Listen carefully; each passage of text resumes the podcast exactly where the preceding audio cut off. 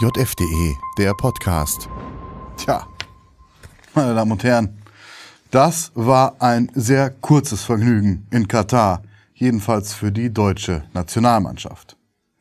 Immerhin, mittlerweile ist Oliver Bierhoff zurückgetreten. Das hätte man zwar von ihm als auch vom Bundestrainer schon am Tag des Ausscheidens und noch im Stadion erwartet. Und übrigens, ich rede von 2018, aber gut, lieber spät als nie.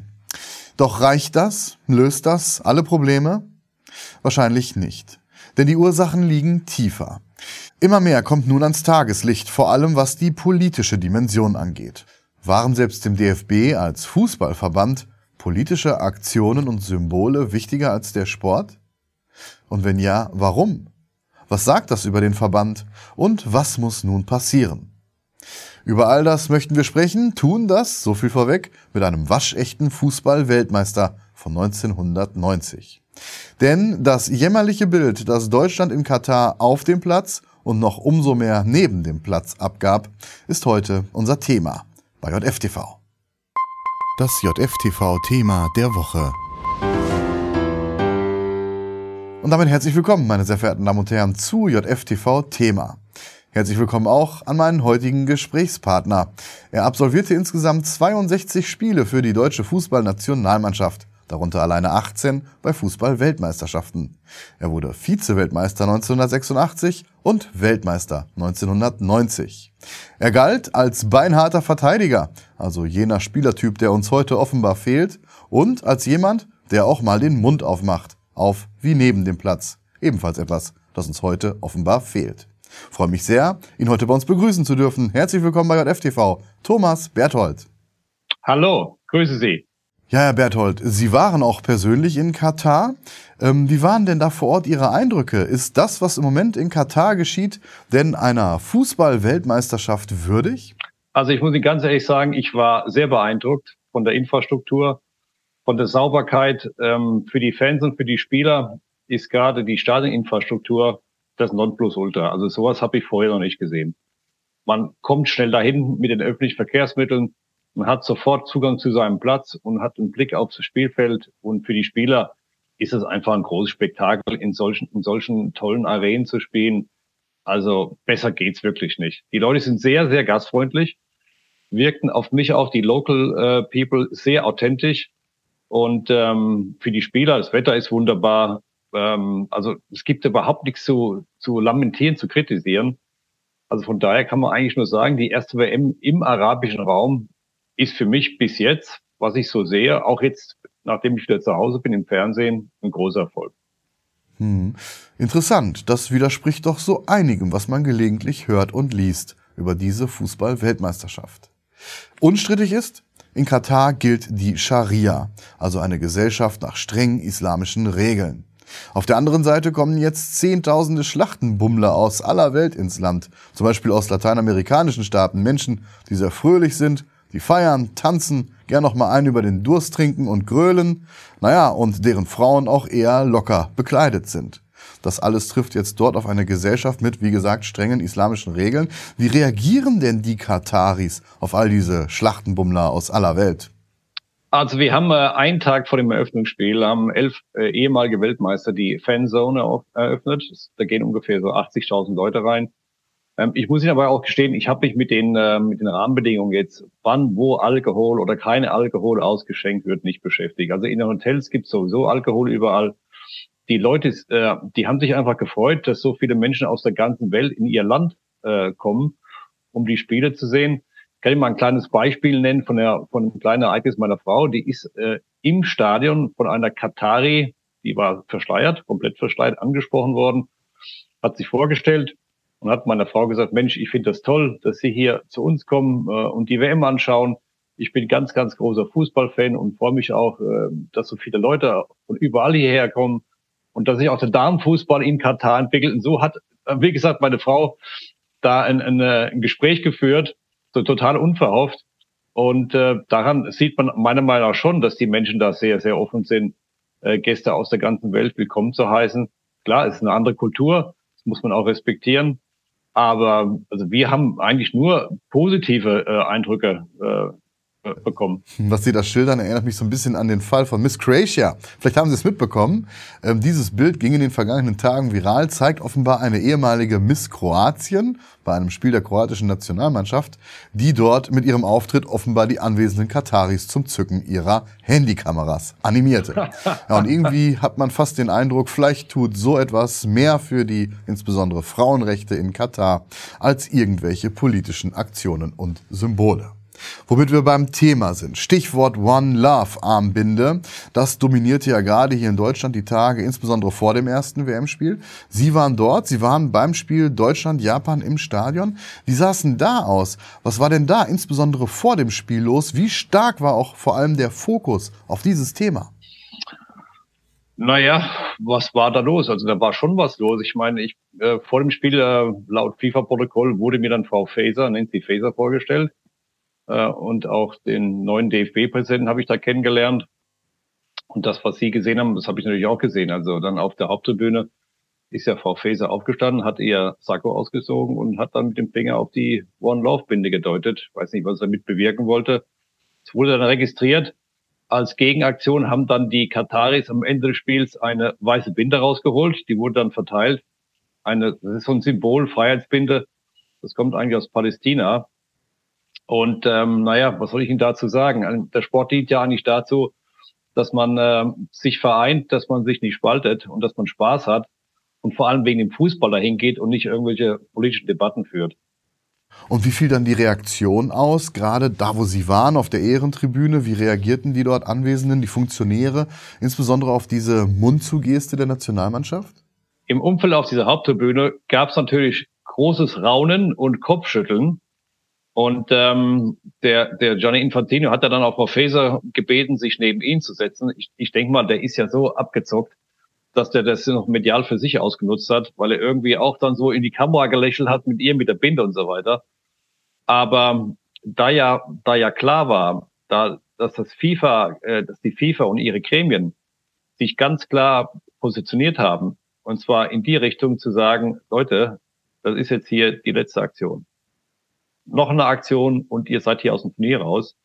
Da wunderte es mich schon, dass der DFB-Präsident nach dem Spiel und nach dem medialen Hall, den es ja auch gab, international, dann weitere Aktionen angekündigt hat, obwohl, er schon wusste, dass die anderen Kollegen eigentlich von den anderen Verbänden da einknicken werden. Also das, das ergibt, das ergibt für mich keinen Sinn, muss ich Ihnen ganz ehrlich sagen.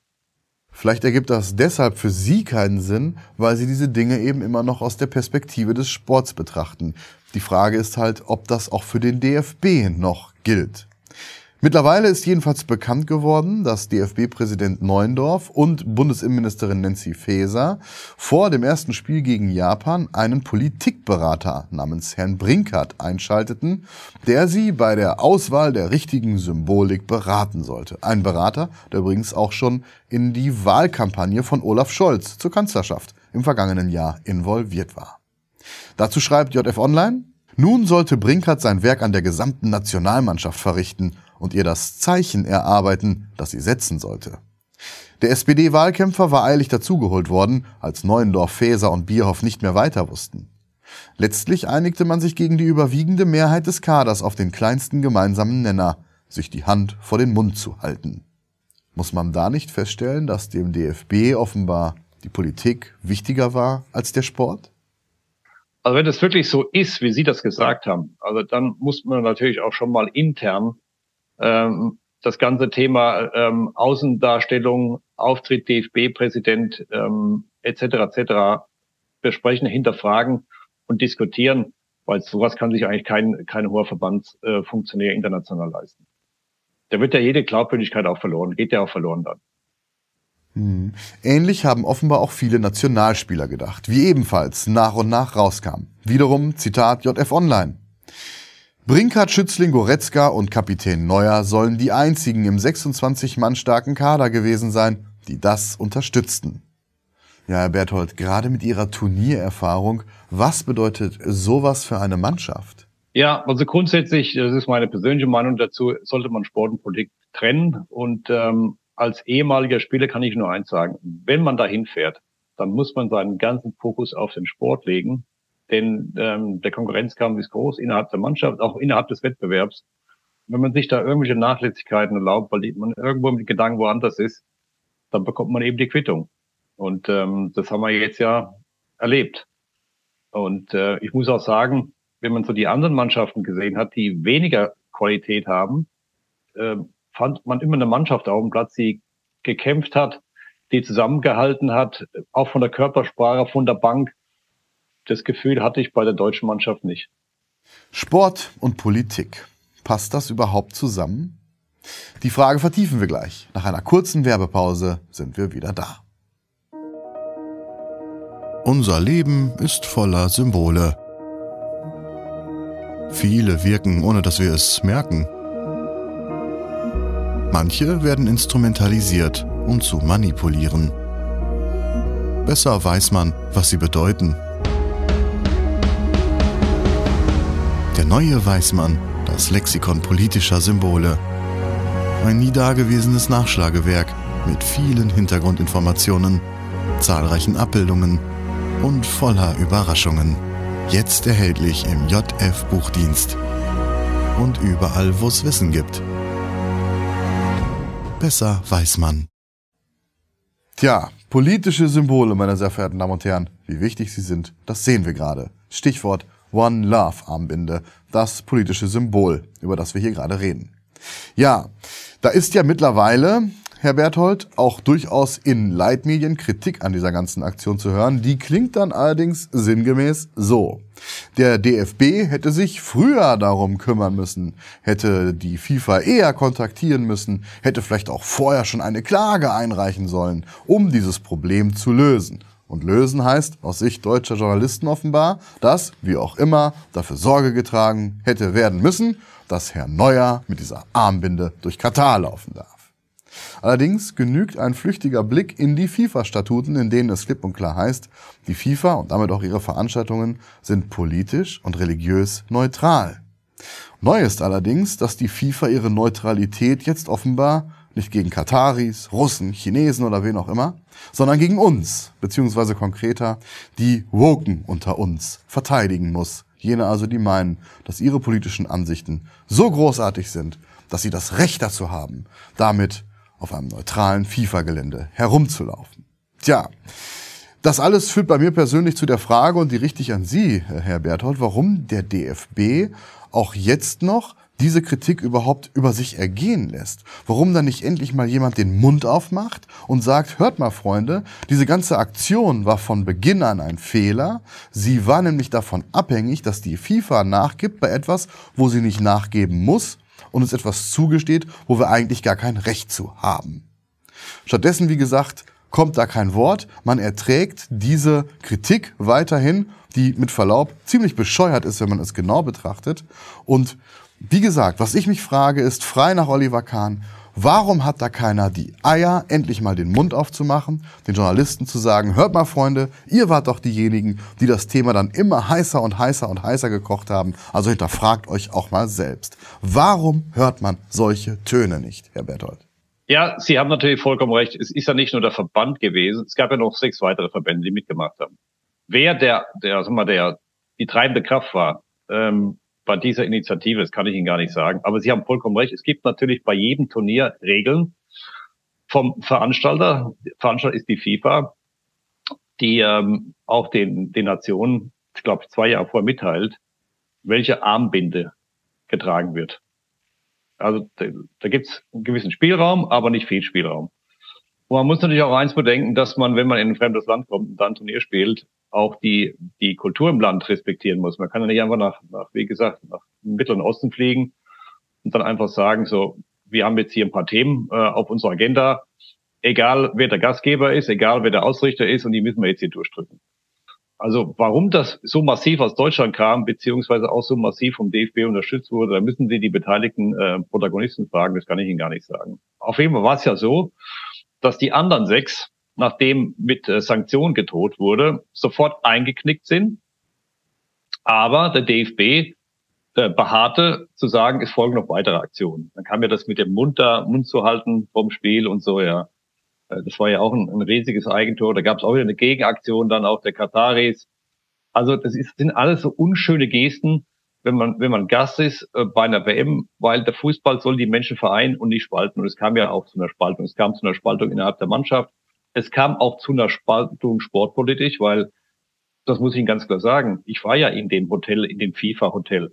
Da haben Sie keinen, kaum oder keinen oder kaum einen deutschen Funktionär gesehen. Also Sportpolitik haben wir auf jeden Fall äh, massiv verloren. DFB hat ja auch vor dem Turnier, weiß nicht, ob das taktisch gut war, ganz laut publik gemacht, dass sie die Wiederwahl im März von Infantino nicht unterstützen werden. Also das, das Thema ist halt immer, sie haben einen Monopolisten wie die FIFA und gegen die irgendwie äh, jetzt äh, in Krieg zu ziehen, das macht gar keinen Sinn, weil den kann man einfach nicht gewinnen. Es gibt 211, 211 Verbände auf der Welt und jeder hat nur eine Stimme. Es spielt nämlich keine Rolle, ob sie Togo heißen oder Deutschland. Jeder hat nur eine Stimme. Ja, Politik und Sport. An der Stelle muss man den Jüngeren unter unseren Zuschauern und vor allem den Jüngsten vielleicht sogar erklären, das war übrigens nicht immer so, ganz im Gegenteil. Bis vor nicht allzu langer Zeit ging es bei großen Fußballturnieren ausnahmslos um den Sport und ich habe so ein bisschen den Eindruck, das war auch Teil des Erfolgsgeheimnisses. Da hatte nämlich die Politik mal vier Wochen Sendepause. Ach, war das schön.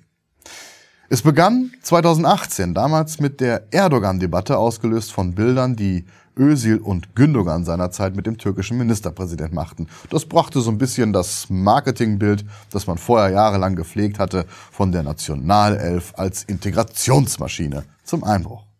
Dann 2021 bei der Fußball-Europameisterschaft stand zum ersten Mal der Regenbogen im Vordergrund, ging es fast nur noch um die Frage, in welchen Farben denn jetzt das Stadion in München beleuchtet werden soll. Und nun also der vorläufige Höhepunkt 2022 in Katar mit der One Love Debatte. Herr Berthold, kann das eigentlich Zufall sein, dass wir, nachdem wir Stichwort Turniermannschaft, sehr lange sehr erfolgreich waren bei solchen Turnieren, ausgerechnet seit die Politik im Vordergrund steht, also seit 2018, jedes große Turnier in den Sand gesetzt haben? Das ist eine berechtigte Frage. Da müssen Sie auch wieder mal die, die beteiligten Spieler fragen, weil die können ja eigentlich nur eine Antwort geben, ob es wirklich dann zu einem irgendwie zu einer Ablenkung kam oder zu einem so eine Konstruktionsdelta oder wie auch immer. Aber ähm, entscheidend ist auf dem Platz. Wir können ja viel diskutieren, ähm, ob das jetzt, wie gesagt, die abgelenkt hat, nicht abgelenkt hat. Man muss einfach feststellen, dass in der Entwicklung, in der Gesamtentwicklung im deutschen Fußball auf internationalem Parkett wir wir einfach schwer nachgelassen haben. Und ähm, die sogenannten deutschen Tugenden, die wir früher auch äh, einbringen mussten, eben als geschlossene Einheit da auf dem Platz stehen, körperlich fit zu sein, vielleicht ein paar Prozent noch mehr haben als äh, ein paar Prozent mehr Körner haben als die anderen, wenn es dann in die Endphase geht, diesen absoluten Siegeswillen und auch diesen Team Spirit, diesen Teamgeist, ähm, den wir früher auch hatten und der auch der auch kultiviert wurde. Das sind ja alles Sachen, die komplett verloren gegangen sind, weil die, die Mannschaft, auch diese ganze Gesamtentwicklung äh, im deutschen Fußball, Sie können sich dran erinnern, es gab ja mal La Mannschaft oder die Mannschaft. Das wurde ja auch wieder dann, äh, glaube ich, jetzt dieses Jahr verändert. Ähm, dieses Abschotten von Medien, dieses Abschotten von, von Fans, kein öffentliches Training. Das war ja übrigens in, in Katar auch so.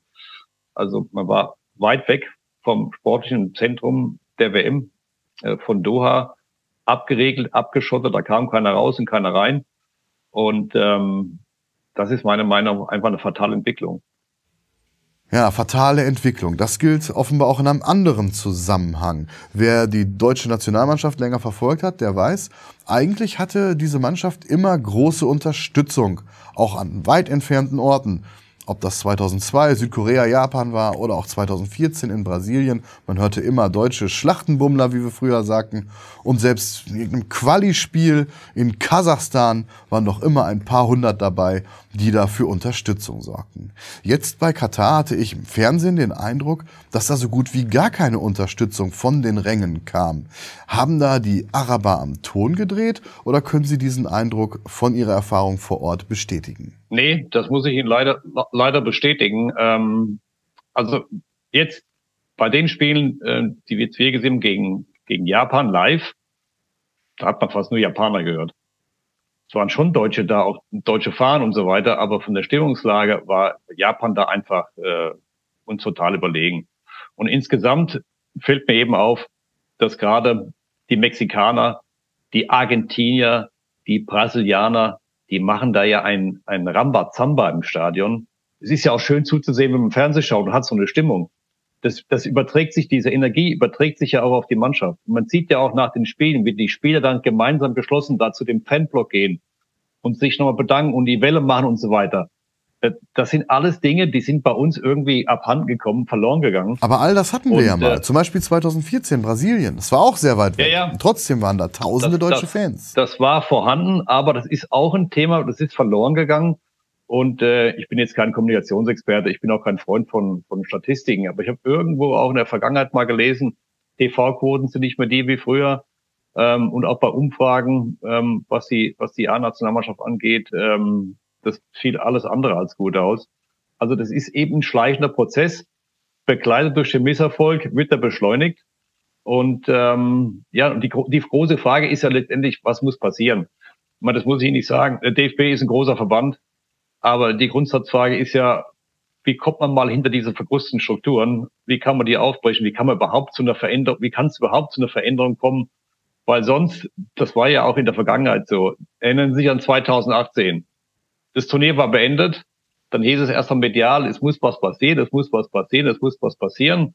Dann gingen Wochen rum. Dann wurde irgendwann im September, gab es, glaube ich, da mal einen Termin mit dem, mit dem Yogi Löw, mit dem Ergebnis, wir machen jetzt weiter. Hm, ja, weiter und, merkeln, ne? Genau. Und, ja. und das, das Hauptthema ist auch, dass in diesen ganzen Gremien, da sitzt ja kein ehemaliger Fußballer. Wer kann eigentlich im Präsidium von diesen Funktionären bewerten, ob die Analyse 2018, 2020, 2022, ob die inhaltlich überhaupt stimmt. Mhm. Ja, apropos, wir hatten es ja vorhin schon. Der aktuelle DFB-Präsident ist ein ehemaliger, langjähriger SPD-Parteisoldat. Das ist auch nichts Unübliches. Es gab auch schon CDU-Parteisoldaten als DFB-Präsidenten. Aber ist das nicht vielleicht ein grundlegendes, ein strukturelles und auch personelles Problem? Ist der Einfluss der Politik da nicht viel zu groß? Ja, in den, in den, also in den letzten Perioden auf jeden Fall. Wir hatten ja auch eine hohe Fluktuation auf dem Präsidentenstuhl. Wenn Sie überlegen, Grindel, dann kam Keller, jetzt haben wir Neuendorf. Äh, so schnell guckt man ja gar nicht, sitzt da schon wieder ein neuer Präsident da. Aber es ist in der Tat so, wie Sie es ja auch festgestellt haben, es ist alles politisch infiltriert. Und äh, in dem in dem aufgeblasenen Präsidium, da sitzen hier glaube ich auch acht, neun weitere Vizepräsidenten oder Präsidiumsmitglieder, kommt da keiner vom Sport. Da frage ich mich immer, wenn ich nicht vom Sport komme, wie soll ich mal beurteilen, ob die guten oder schlechten Job machen? Selbst wenn die eine, eine inhaltliche Analyse vorlegen, wie sollen dann die das bewerten, ob das richtig oder das falsch ist? Wissen Sie, was ich meine? Ja, ich habe immer so einen Eindruck, äh, die mediale Landschaft bestimmt so ein bisschen dann auch ähm, das Barometer im Verband und auch beflügelt auch dann Personalentscheidungen. Wer gerade irgendwie en vogue ist, ja, der wird dann äh, promotet von den von den Medien und ähm, ja, dann sagen vielleicht auch ein paar im Präsidium, Mensch, ja, der ist ja nett und der macht einen guten Job, den nehmen wir jetzt. Ob das dann der beste ist, den man kriegen kann, das wäre eine andere Frage, ja. Aber so, so erscheint mir das einfach bei der Personalfindung. Lieber Herr Berthold, sehr interessant, was Sie da aus Katar und auch darüber hinaus zu berichten wussten. Vielen Dank für das interessante Gespräch. Bitteschön. Und gerne auf ein Wiedersehen hier bei JFTV. Bis bald. Ciao. Ja, meine Damen und Herren, dann werfen wir abschließend noch einen kurzen Blick in die aktuelle Ausgabe, in der das Ausscheiden der deutschen Nationalmannschaft schon im Kommentar von Michael Paulwitz auf Seite 1 im Mittelpunkt steht. Der nämlich geht der Frage nach, inwiefern all das, was da geschehen ist, nicht sogar symbolisch ist für den Zustand unseres Landes, auch in anderen Zusammenhängen.